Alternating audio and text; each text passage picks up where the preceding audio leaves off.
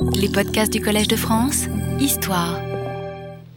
Donc, à l'issue des premières navettes de Gunnar Jaring, l'avantage rhétorique est aux Arabes, puisqu'ils proclament solennellement qu'ils acceptent la totalité de la résolution 242, en tout cas pour la Jordanie et pour l'Égypte, tandis qu'Israël euh, ergote sur euh, l'essence des mots, et bien évidemment, la diplomatie arabe euh, souligne qu'Israël n'a toujours pas accepté euh, la résolution 242.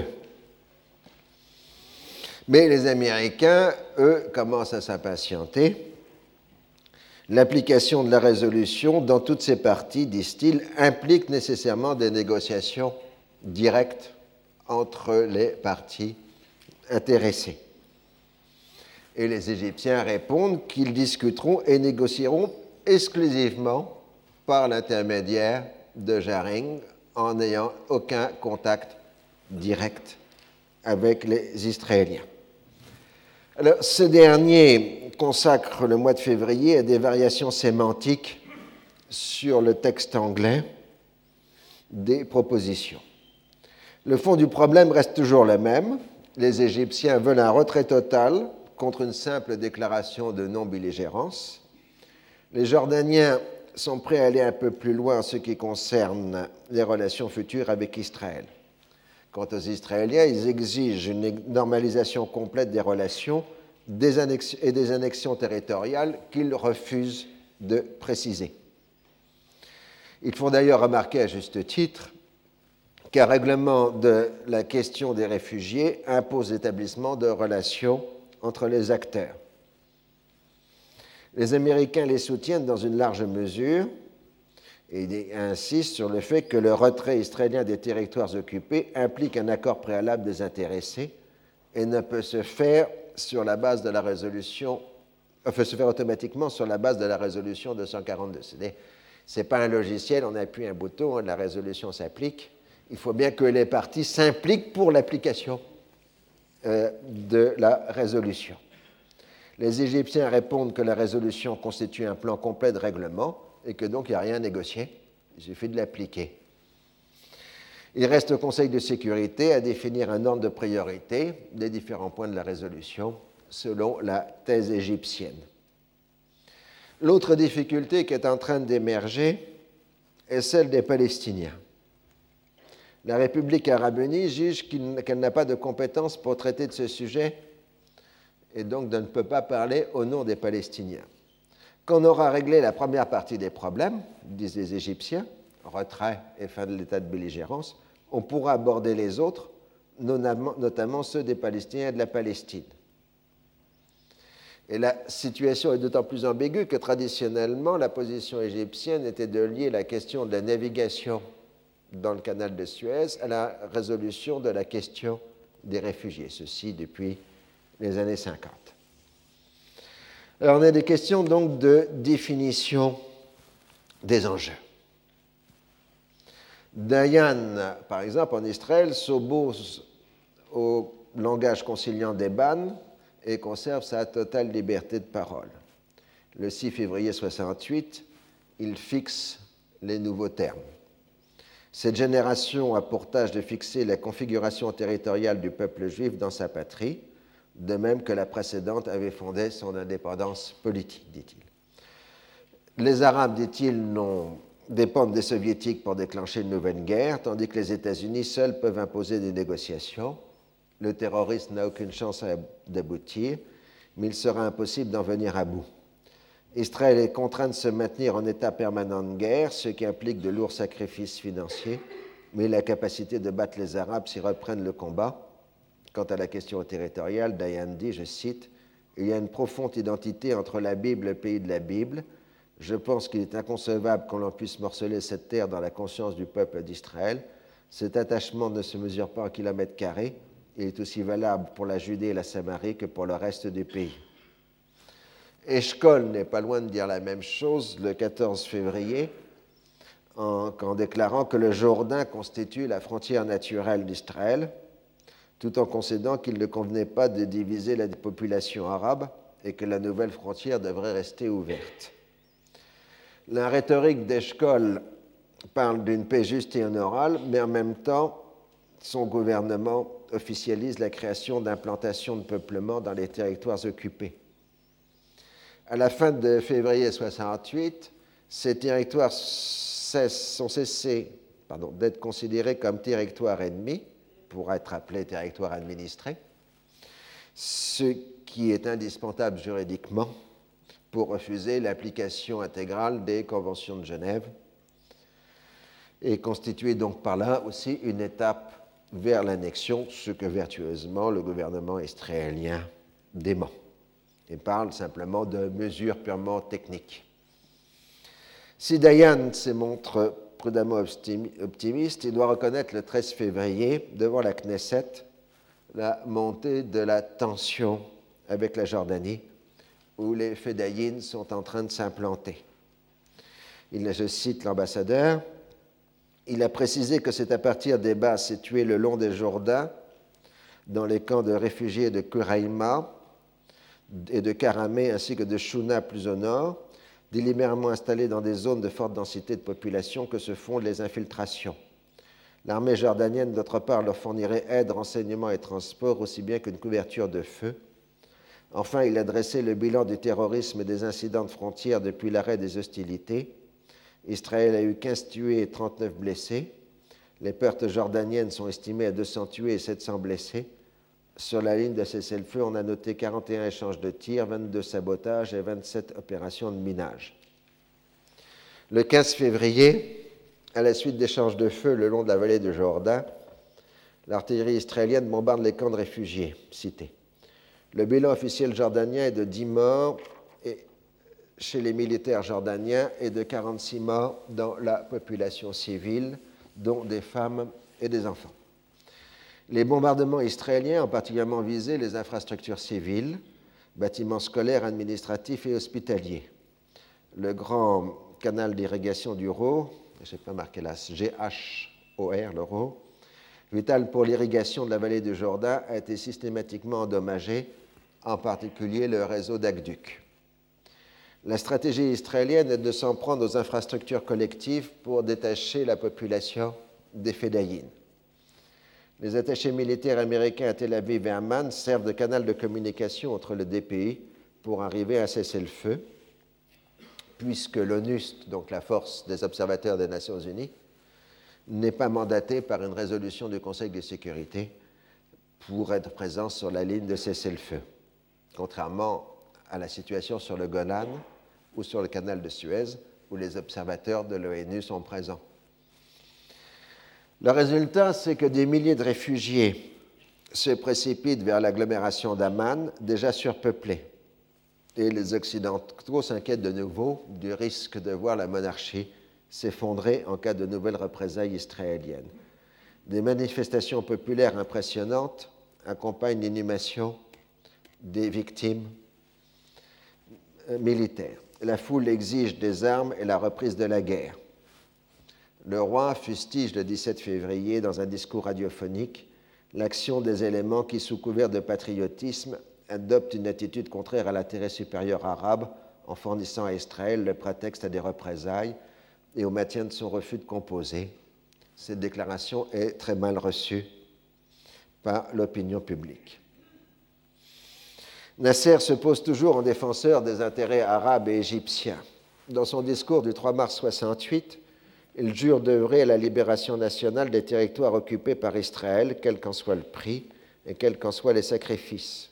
Mais en même temps, par l'intermédiaire d'un entretien publié dans la revue Look, il s'adresse au gouvernement américain, enfin il adresse au gouvernement américain le signal exigé pour la reprise des relations diplomatiques est négocié avec le représentant américain au Caire, Donald Bergus,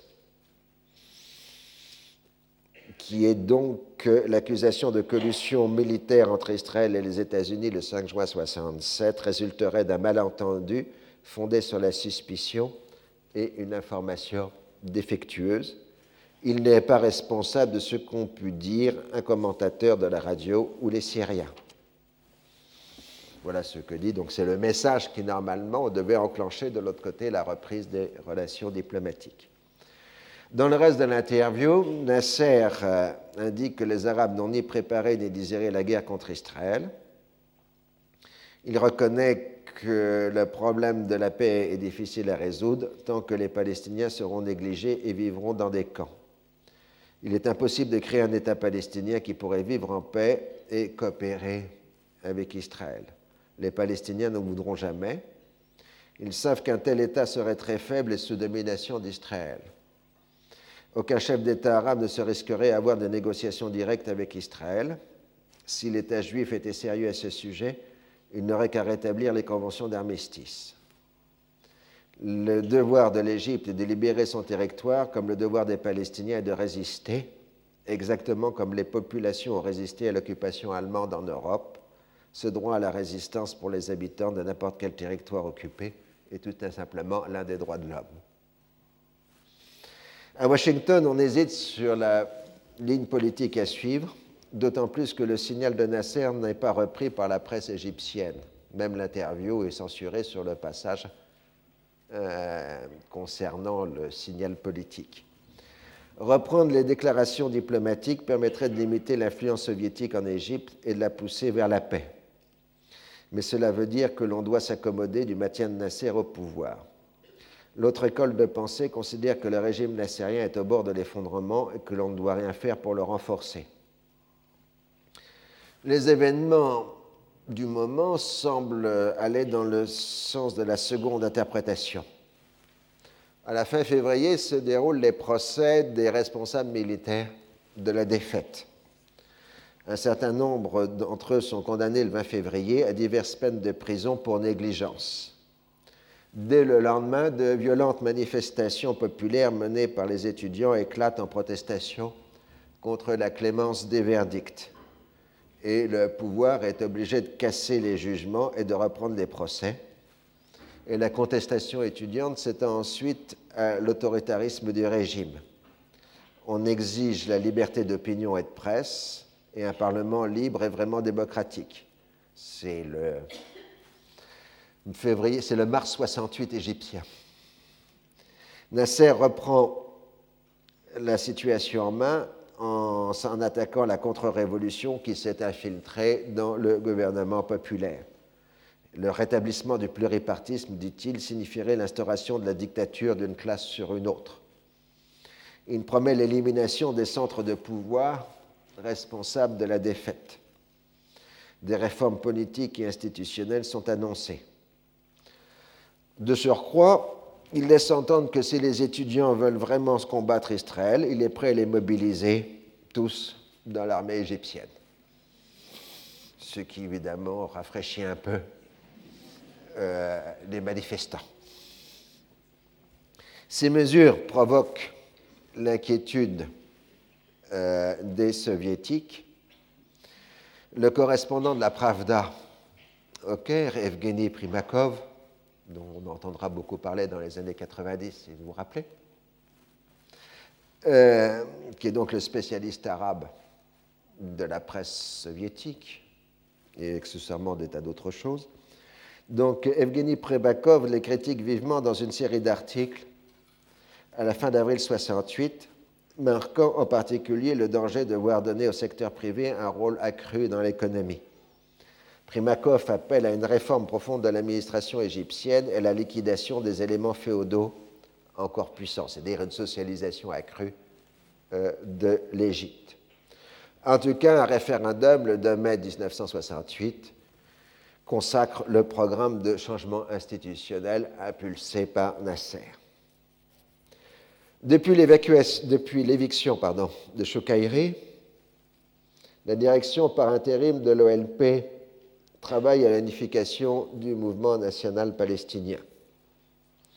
Le comité exécutif de l'OLP, enfin le conseil exécutif plus exactement, le CELP, a désigné Yahya Hamouda pour représenter l'OLP à la Ligue des États arabes et appelle le Fatah et le FPLP, donc le Front populaire de libération de la Palestine, à ouvrir des négociations afin de participer au prochain Conseil national palestinien. Les discussions commencent dès janvier 68. L'OLP adopte le discours de la résistance, expression fondamentale de la volonté palestinienne et moyen de contenir l'ennemi. Il n'existe pas de substitut. Déclaration de l'OLP du 22 février 68. Elle multiplie les apologies de la lutte armée. Le Fatah refuse toute subordination à l'OLP et euh, refuse de reconnaître sa représentativité, cherchant à limiter son rôle à la levée des fonds et à la propagande. En fait, c'est le Fatah cherche à fédérer sous sa direction l'ensemble des organisations palestiniennes, ce que refuse le Front populaire de libération de Palestine. Au contraire, le FPLP insiste sur le rôle de l'OLP comme cadre pour les organisations palestiniennes armées, avec un rôle de représentation officielle du peuple palestinien et de soutien à la lutte armée. L'OLP doit être la structure dans laquelle existe l'ensemble des composantes palestiniennes, dit le FPLP. La Syrie refuse de reconnaître l'OLP comme représentant unique du peuple palestinien. Elle n'est qu'une émanation des décisions prises lors des sommets arabes, dit le régime de Damas. Le Fatah, à ce moment-là, renonce à concurrencer l'OLP et accepte le principe de la tenue d'un prochain Conseil national, ce qui était d'ailleurs probablement son objectif premier. Reste à se mettre d'accord sur sa composition. Le 17 mars 68, lors d'une réunion tenue à Beyrouth à la demande d'Abdelmajid Schuman, président du Fonds national palestinien et fondateur de l'Arab Bank, l'une des banques les plus importantes du Moyen-Orient, on a évoqué ça l'année dernière, et euh, Schuman est le bailleur de fonds de la résistance palestinienne dans cette période, puisque c'est un des hommes les plus riches de la région, il est palestinien. Euh, on arrive à un accord de principe. La moitié des délégués viendraient des organisations de Fédayine, l'autre moitié des institutions existantes de l'OLP, et on met en place un comité exécutif préparatoire tripartite. OLP, Fatah, FPLP. La position palestinienne est maximaliste. La liquidation des séquelles de l'agression n'est qu'une part de la stratégie de libération de la Palestine. Ou encore, l'agression n'est pas seulement celle de juin 67, mais celle commençant avec la déclaration de Balfour. C'est-à-dire liquider les séquelles de l'agression, ce n'est pas libérer les territoires occupés, c'est supprimer l'État d'Israël, pour être clair. Autrement dit, le projet palestinien est totalement antagoniste avec les décisions prises à Khartoum, qui est l'évacuation contre la fin de l'état de belligérance. Tant qu'aucune démarche concrète n'est entreprise, la contradiction demeure latente. De même en Israël, si l'ensemble de la classe politique s'accorde sur le principe d'annexion territoriale, les divergences sont considérables sur leur ampleur et sur le statut à donner aux populations arabes concernées. Tant que l'on n'aborde pas le vif du sujet, le gouvernement d'union nationale peut continuer à fonctionner et Scholl est réputé comme expert en atermoiement. Selon une seule expression, je vais déjà le citer, je crois, il veut bien la dot des territoires, mais non la fiancée, euh, les populations. L'attentisme donc triomphe dans les deux camps. Aucun n'a intérêt à procéder à des révisions déchirantes et tous préfèrent la continuation d'une mission Jaring à laquelle ils ne croient pas. Il s'agit de faire porter sur l'autre la responsabilité de l'impasse afin d'obtenir une modification des positions des grands acteurs internationaux, au premier chef des États-Unis. Il ne reste pas moins qu'au début du mois de mars, les activités des Fédayines se sont largement amplifiées à partir de la Jordanie. Vous voyez ici une patrouille d'El Rasifa qui tend sa base pour attaquer un kibbutz israélien. Tout ça sous photo prise par un journaliste français, ce qui montre la discrétion. Vous avez là un passage de Jourdain par des fédéines, hein, toujours les, mêmes, probablement. Donc, euh, la répression israélienne est toujours impitoyable dans les territoires. les immeubles ayant abrité les personnes arrêtées ou leurs complices sont immédiatement dynamités. Les militants nationalistes euh, ou les notables qui s'opposent à l'occupation de façon politique par des grèves, protestations, etc., sont expulsés de l'autre côté du Jourdain. C'est le cas, par exemple, de l'ancien maire de Jérusalem, l'ancien maire arabe de Jérusalem. Les autorités israéliennes ont d'abord minimisé les incidents en insistant sur la réussite des interceptions de commandos, mais doivent reconnaître qu'attentats et combats sont devenus quotidiens. Elle ne veut pas avouer que si la sécurité de l'État d'Israël a été assurée par la victoire de juin 67, en ce qui concerne tout affrontement avec les armées arabes, la, sécurité de la population s'est nettement dégradée par rapport à avant juin 67. Le 17 mars, deux soldats israéliens sont tués lors d'un échange de tirs sur la ligne de cessez-le-feu. Le 18, dans le Negev, à proximité d'Aïlat, un quart d'enfants faisant une excursion scolaire sautent sur une mine. Deux adultes sont tués et 28 personnes sont blessées. L'opinion publique exige de vivre représailles contre la Jordanie.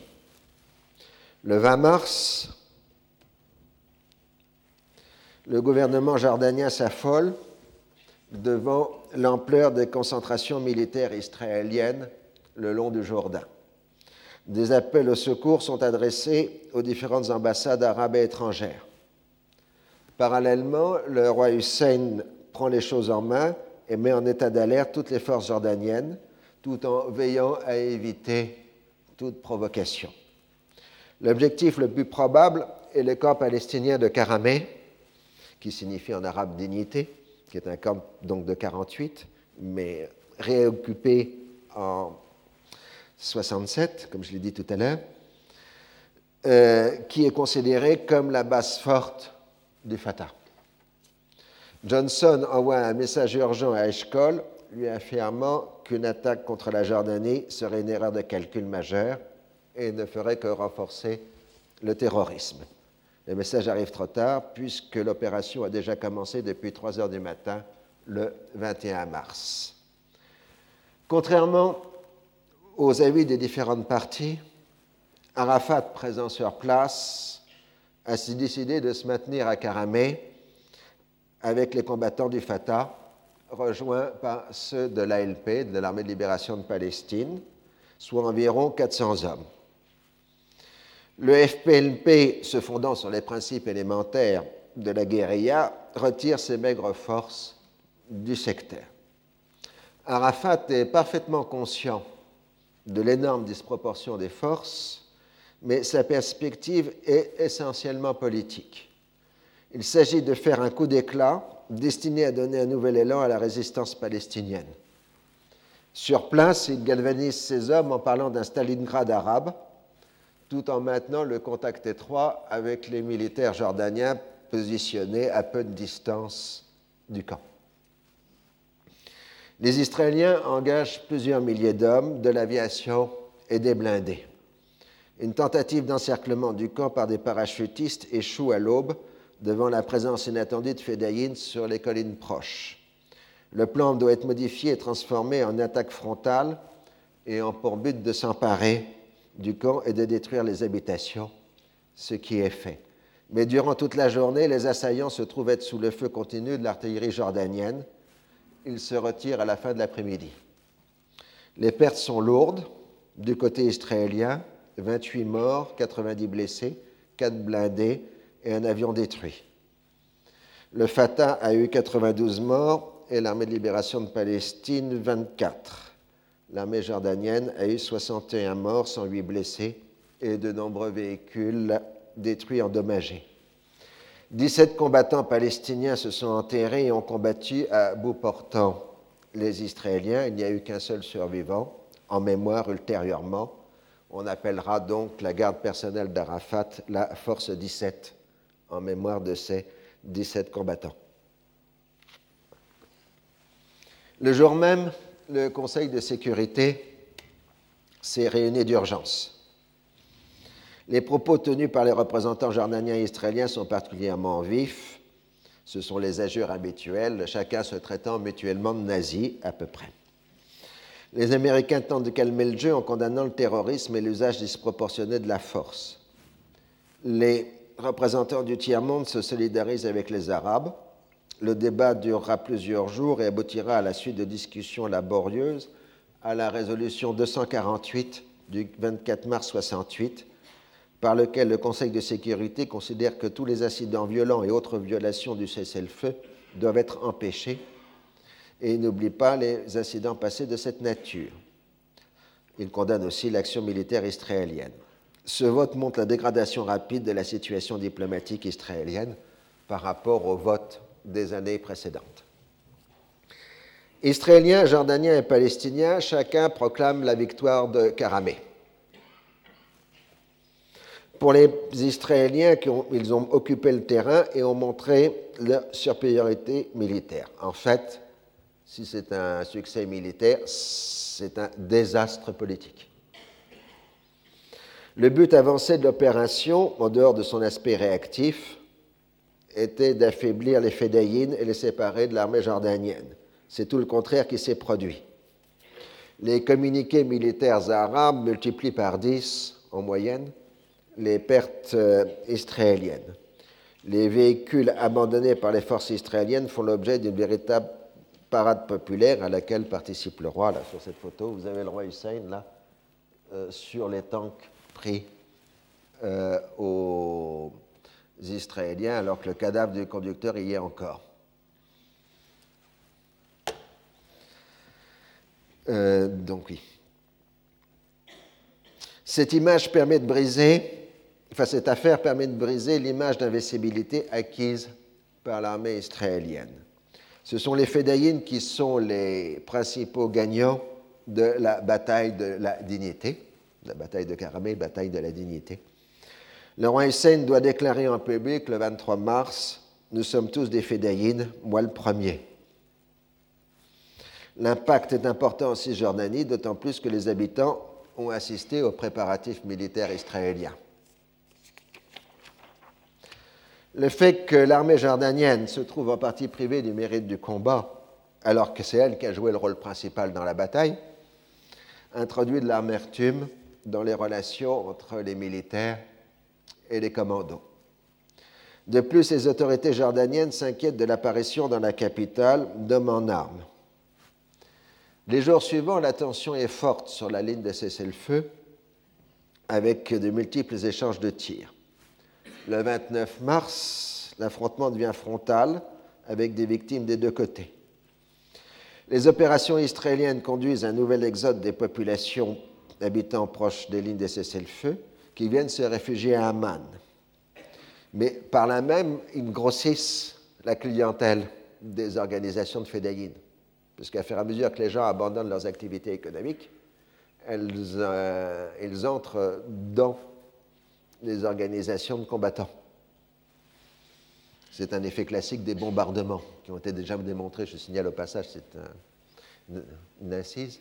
Dans la Seconde Guerre mondiale, on a démontré que chaque bombardement d'une population civile augmentait le potentiel militaire. Euh, parce que les gens abandonnaient les activités économiques et passaient au service euh, des opérations militaires. On a ainsi montré, par exemple, que le bombardement de Hambourg par les Américains avait provoqué l'accroissement de 50 000 hommes de l'armée allemande. on pourrait multiplier les exemples euh, de ce genre. Donc, euh, les violences restent élevées durant la première quinzaine euh, d'avril. Alors, la question est de savoir si on établit des observateurs le long de Jourdain, mais ni Israéliens ni jordanien n'acceptent la présence d'observateurs sur cette ligne de cessez-le-feu, pour des raisons contradictoires d'ailleurs. Alors en Israël, on justifie l'opération en insistant sur le danger croissant que représentent les fédayines. Karamé est défini comme une opération préventive réussite qui a empêché, euh, a les fédayines de lancer une nouvelle offensive. On va ainsi dans leur sens puisqu'on pose que les Fédayines sont devenus les véritables adversaires de l'État d'Israël. On s'interroge sur le succès des représailles et on évoque d'autres formes de contre-terrorisme dont le contenu n'est pas défini, mais qui pourrait être l'exemple fourni le 8 avril dans un raid israélien contre un centre agricole euh, jordanien qui aurait été utilisé par les Fédayines. Les routes avoisinantes ont été minées avec des victimes essentiellement civiles des explosions des mines. Le Fatah est le principal bénéficiaire de Karamé. J'adore cette photo. Euh, le FPNP n'est pas associé à la bataille et se trouve pris dans ses divisions intestines entre son aile gauche et son aile droite. Par son efficace propagande, le Fatah s'attribue tous les mérites, tandis qu'affluent par milliers les volontaires pour entrer dans sa branche armée. C'est au printemps 68 que le mouvement a réussi à capter à son profit la population des camps et à se transformer en organisation de masse. Sa direction reste officiellement collégiale, mais le 15 avril 1968, Yasser Arafat est désigné comme porte-parole et quitte l'anonymat révolutionnaire pour devenir une personnalité publique. Il utilise tout aussi bien son nom de guerre d'Abou Ammar que celui de Yasser Arafat. En quelques mois, il devient un personnage connu sur la scène internationale, incarnant au choix la résistance palestinienne ou le terrorisme. Ceci est une couverture du magazine Time de novembre 68, montrant comment, en quelques mois, Yasser Arafat est devenu une personnalité euh, connue euh, mondialement. L'Arabie saoudite manifeste son intérêt en invitant une, une délégation du Fatah qui est reçu par le roi Faisal, qui s'engage à accorder une aide financière conséquente au mouvement. Outre le soutien à la cause palestinienne, il s'agit pour le royaume d'avoir un moyen de contrôle et d'éviter une dérive gauchisante euh, de la principale force palestinienne. La presse égyptienne couvre maintenant les activités des Fédayines et rapporte en bonne place les communiqués du Fatah. Le contraste est flagrant avec l'inactivité apparente de l'armée égyptienne durant toute cette période. La révolution palestinienne, en cours, le terme devient courant dans les proclamations à côté de celui de résistance, bénéficie du déclin du nasserisme. La politique nassérienne est en phase de recueillement. L'armée a récupéré son potentiel grâce au réarmement soviétique mais est encore incapable d'entreprendre une reconquête du Sinaï. La hantise de Nasser est de se voir imposer une solution politique par l'action conjointe des États-Unis et de l'Union soviétique. Négocier directement avec des Israéliens, dans le rapport des forces actuelles, serait une capitulation et non une négociation. La mission Jaring n'aboutira à rien puisque les Israéliens refuseront tout retrait sur les lignes du 4 juin, mais elle permet de gagner du temps. Donc, vous voyez, tout le monde a intérêt à ce que la mission Jaring se continue, puisque tout le monde est persuadé qu'elle ne donnera rien. Hein, c'était un peu frustrant pour le diplomate suédois. Euh, il est indispensable pour l'Égypte de bénéficier d'un front oriental qui détournera du canal de Suez une partie de l'armée euh, israélienne. Or, le dispositif arabe est faible. La Syrie n'a pas les moyens de faire face à Israël et la Jordanie n'a plus d'aviation. Il faut que la Jordanie, la Syrie et l'Irak mobilisent l'ensemble de leurs ressources, dit Nasser, respecte Nasser. De plus, la Syrie refuse toute coopération militaire avec ses voisins arabes. Nasser surestime probablement l'importance des Fédayines. Après s'être longtemps méfié du Fatah, qu'il a pris pour une émanation des frères musulmans, ses ennemis mortels. Il est entré en contact avec l'organisation clandestine à la fin de 1967. Auprès du roi Hussein, il a plaidé pour euh, une euh, coopération entre la monarchie et les Fédayines. Après Karamé, Nasser reçoit secrètement Abou Iyad et Farouk Kademi, donc deux des fondateurs du Fatah, pour s'enquérir des buts et des orientations du mouvement. En mai 68, Nasser accorde un poste émetteur au Fatah à partir du Caire. À partir de juin, des militants reçoivent une formation de commando et à la guerre clandestine en Égypte. L'Irak en fait de même. Les troupes irakiennes stationnées en Jordanie apportent leur soutien aux Fédayines et leur donnent une protection politique face aux autorités jordaniennes. Mais pour Nasser, la résistance palestinienne semble se présenter plus un facteur, un facteur militaire qu'une force politique pan-arabe. La coopération essentielle est, est, essentiellement active dans le domaine du renseignement. La question essentielle est le temps. Nasser a besoin de 18 mois pour que son armée soit prête à reprendre la guerre. Or, dans cet intervalle, les Jordaniens se retrouvent seuls face aux Israéliens. Une invasion israélienne de la Jordanie le mettrait dans une position impossible.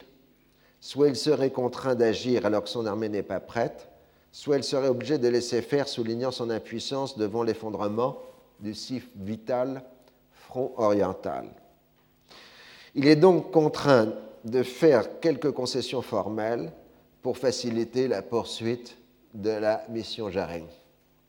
On propose ainsi de tenir une consultation sous les auspices de Jaring à New York avec les Israéliens si ces derniers se déclarent prêts à appliquer la résolution 242 dans son ensemble. Mais on repart immédiatement dans les questions de procédure et d'interprétation, sans compter les interprétations des interprétations. Euh, le plus que les Égyptiens soient prêts à accepter est que les Arabes se tiennent dans une pièce et les Israéliens dans l'autre, éventuellement dans le même appartement, tandis que Jaring ferait la navette euh, entre les deux pièces pour porter des éclaircissements sur le contenu et l'interprétation de la 242. Néanmoins, sur le plan diplomatique, Nasser laisse entendre qu'il pourrait abandonner la revendication du préalable de l'évacuation et évoque une possible concomitance entre l'évacuation et la fin de l'état de belligérance. On parle maintenant d'un calendrier d'application de la résolution, tout en refusant toujours les négociations directes. Sur le plan arabe, Hussein et Nasser demandent la tenue immédiate d'un sommet.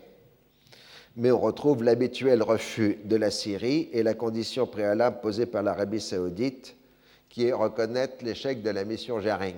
Le roi Faisal n'est pas fou, il a très bien compris que les uns et les autres tiennent à la mission Jaring. Comme lui, il ne veut pas de sommet, il conditionne euh, la tenue du sommet à la, à la, fin de la mission Jaring.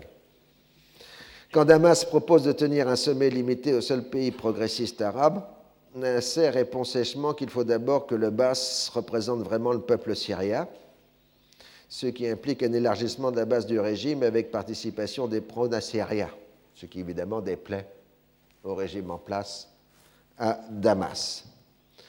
En revanche, le Caire reprend le mot d'ordre syrien de guerre de libération populaire, tout en insistant sur le fait qu'il est inapplicable au Sinaï occupé. Au mois de juillet 1968, Nasser peut considérer que la capacité défensive de l'armée égyptienne a été restaurée. Pour pouvoir passer à l'offensive, il faut un nouvel afflux d'armement soviétique.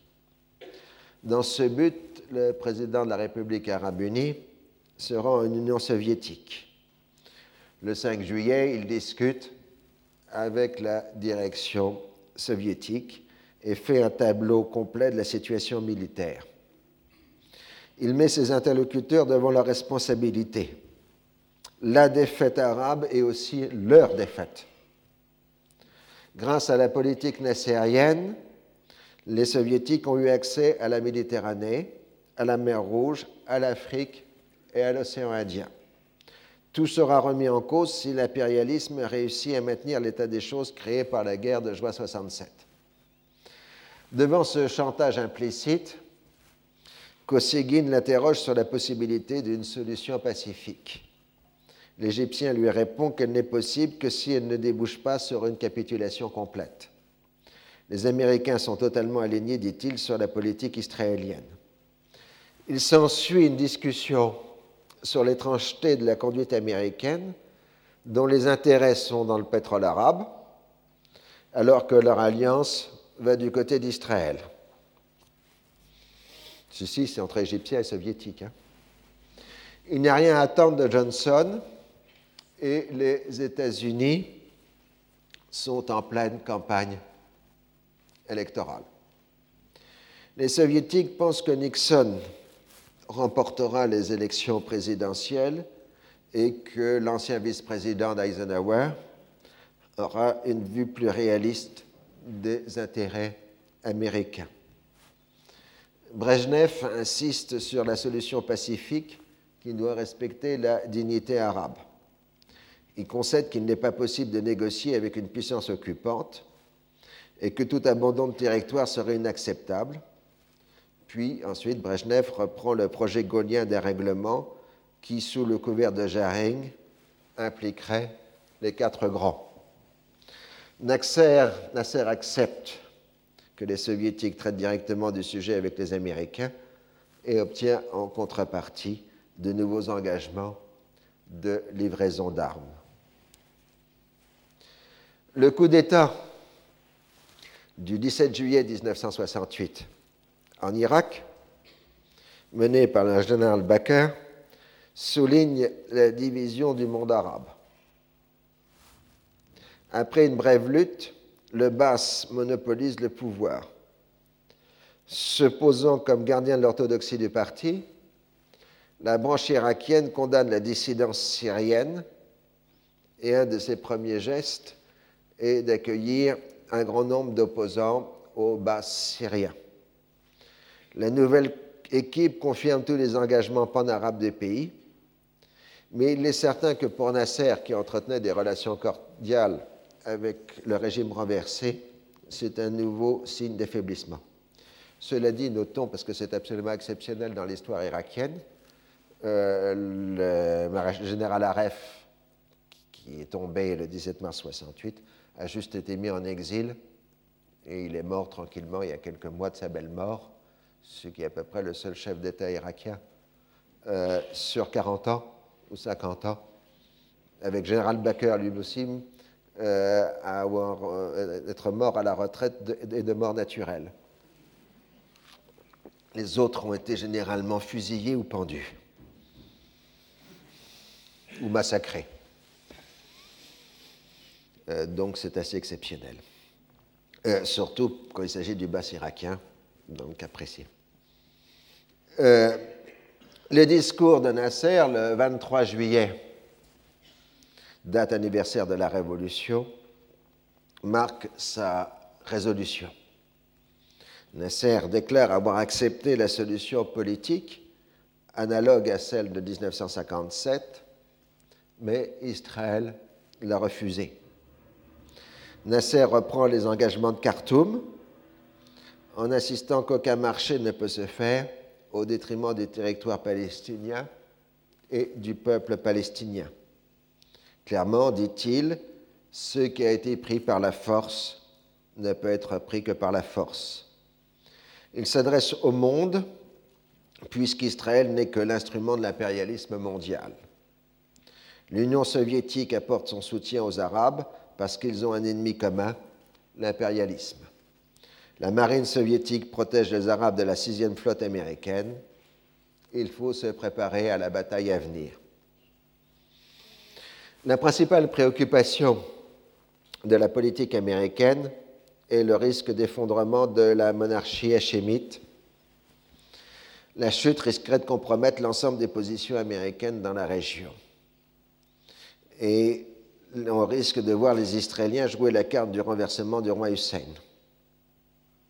Denreusk envoie donc le, 17, le 8 avril 68 un message aux Israéliens rappelant qu'Israël doit tenir compte des intérêts majeurs des États-Unis. Il est vrai que les Israéliens déplorent la mollesse des Américains envers les Arabes. Comme Johnson vient de renoncer à se représenter aux élections présidentielles de novembre 68, non seulement pour faciliter une négociation sur le Vietnam, mais aussi ce qu'on n'a pas dit à l'époque, parce que son état physique ne lui permet pas, pas d'espérer avoir un second mandat, il pourrait avoir une plus grande marge de manœuvre par rapport aux contingences électorales en ce qui concerne le conflit israélo-arabe, tout en jouant sur son amitié sincère et connue de tous pour l'État d'Israël. Certains de ses conseillers envisagent une telle initiative.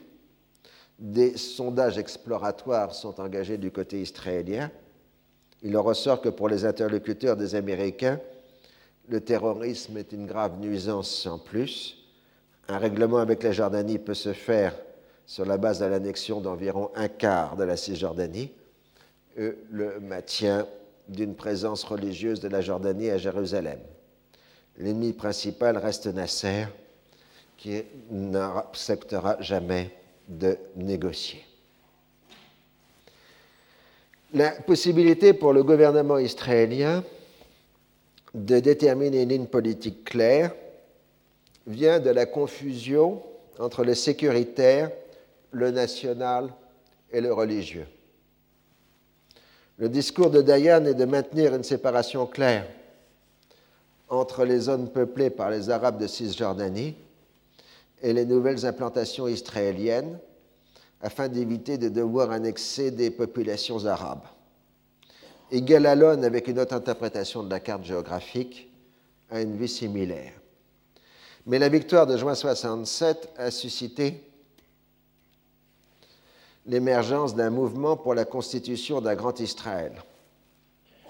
Pour les laïcs, c'est l'application des droits historiques du peuple juif. Pour les religieux, la victoire de juin 67 est un signe envoyé par Dieu de la prochaine venue du Messie, et tout retrait israélien serait contraire au plan divin. Si les perspectives philosophiques sont totalement différentes, les deux tendances coopèrent dans l'accomplissement euh, sur le terrain. Un jeune rabbin de 32 ans, issu du Parti national religieux, qui participe au gouvernement d'Union nationale, donc cette partie, euh, Moshe Levinger s'est donné comme mission de rétablir la présence juive à Hébron, qui a disparu après les émeutes de 1929 et la révolte arabe des années 1930. Il obtient le soutien d'Alon, qui sur cette question préfère les droits historiques à la perspective stratégique. Alon plaide auprès d'école l'établissement d'une école religieuse dans cette ville considérée comme sainte en raison de la présence du tombeau des patriarches. Ce bâtiment, vieux comme Hérode, puisqu'il date d'Hérode, a été ensuite une église chrétienne puis une mosquée. Depuis le XIIIe siècle, les Juifs n'avaient plus d'accès qu'au seuil du monument. Dayan venait de poser un droit d'accès pour les Juifs au sanctuaire. Le maire d'Hébron, le cher Jabari, dont vous avez la photo là, qui tient cette fonction depuis la fin du mandat, est un politicien retors qui s'est fait le collaborateur des Jordaniens, puis s'est prêté à la gesticulation orientalisante de Moshe Dayan, n'hésitant pas à condamner les attentats contre les Israéliens. Alors le Premier ministre a refusé de répondre à Alon sur cette question, et le Winger se propose alors de créer un fait accompli. Il loue un hôtel à Hébron pour y célébrer les fêtes de la Pâque 1968 et obtient l'autorisation des militaires pour la durée de la fête religieuse. Il transforme le bâtiment en implantation juive permanente, profitant de l'absence d'autorité compétente en raison de la fête. Tout le monde est en week-end. 12 avril 68. Jabari proteste vivement auprès du gouvernement israélien. Les descendants des anciens habitants juifs d'Hébron peuvent revenir à condition que les anciens habitants arabes de Jaffa puissent en faire de même, dit-il. La présence de nouveaux colons ne pourra que susciter de la violence et empêchera toute coexistence entre juifs et arabes. Le gouvernement israélien est totalement divisé. Begin, Alon et les ministres religieux soutiennent les colons, tandis qu'Eban et les autres colombes s'opposent par principe. Le débat devient national, tandis qu'Eshkol refuse de prendre une décision comme d'habitude. Le 12 mai, les militaires reçoivent l'instruction d'assurer la sécurité des intéressés sans préciser la nature de leur statut. Diane pense trouver une solution de compromis en déplaçant les colons de leur hôtel squatté au quartier général des forces israéliennes dans la ville, un ancien bâtiment militaire britannique. Le coup de force a ainsi réussi en créant un précédent particulièrement euh, dangereux. Alors là, sur cette photo, vous avez euh, le début de la colonisation juive à Hébron avec l'installation donc euh, dans la ville. Voilà. Donc ce sera largement suffisant, je pense, pour aujourd'hui. Et je vous dis donc à la semaine prochaine. Retrouvez tous les podcasts du Collège de France sur www.collège-de-france.fr.